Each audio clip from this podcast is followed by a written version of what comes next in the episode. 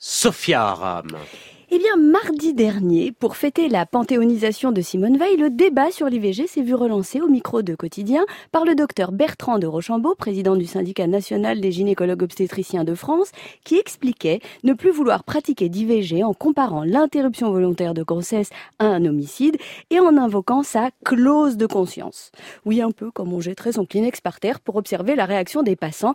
Et justement, les réactions ne se sont pas faites attendre pour animer cette énième d'un débat que l'on croyait totalement éculé.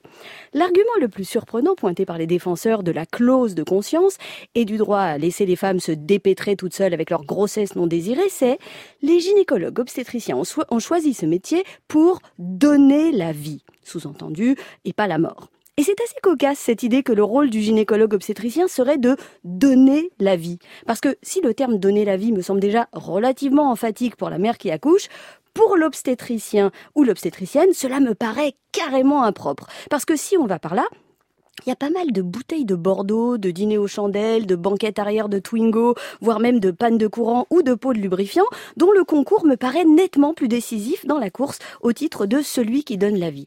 Mais sans déconner, ils se prennent pour qui? Dieu?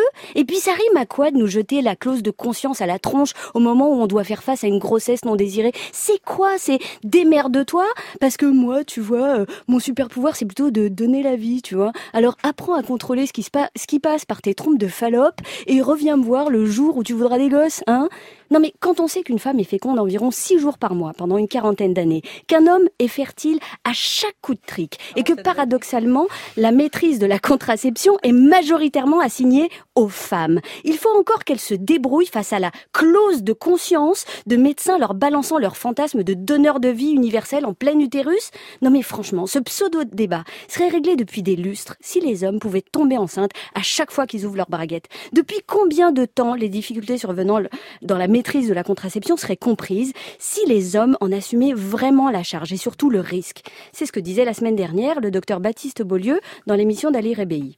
Je crois que si chaque fois qu'un homme jouissait avec une femme et qu'il engageait son corps, sa responsabilité, sa santé, sa carrière pour les 80 ans à venir, on pourrait lire sur les frontons des mairies liberté, égalité, fraternité, IVG.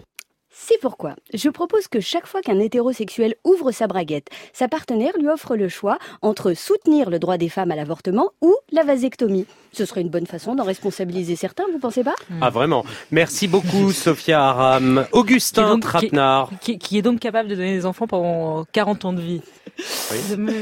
Rassurez-moi, on parle pas de moi là. Non, non, non, non, La fertilité, une quarantaine d'années. Eh ben, de, à partir de tes 12 ans jusqu'à ta ménopause, c'est-à-dire. ah oui, c'est vrai. C'est moi, c'est moi qui sais pas. Voilà, on y est. Donc, Augustin Trapenard. Je, veux pas faire de man-interrupting, mais euh, l'horloge, l'horloge passe.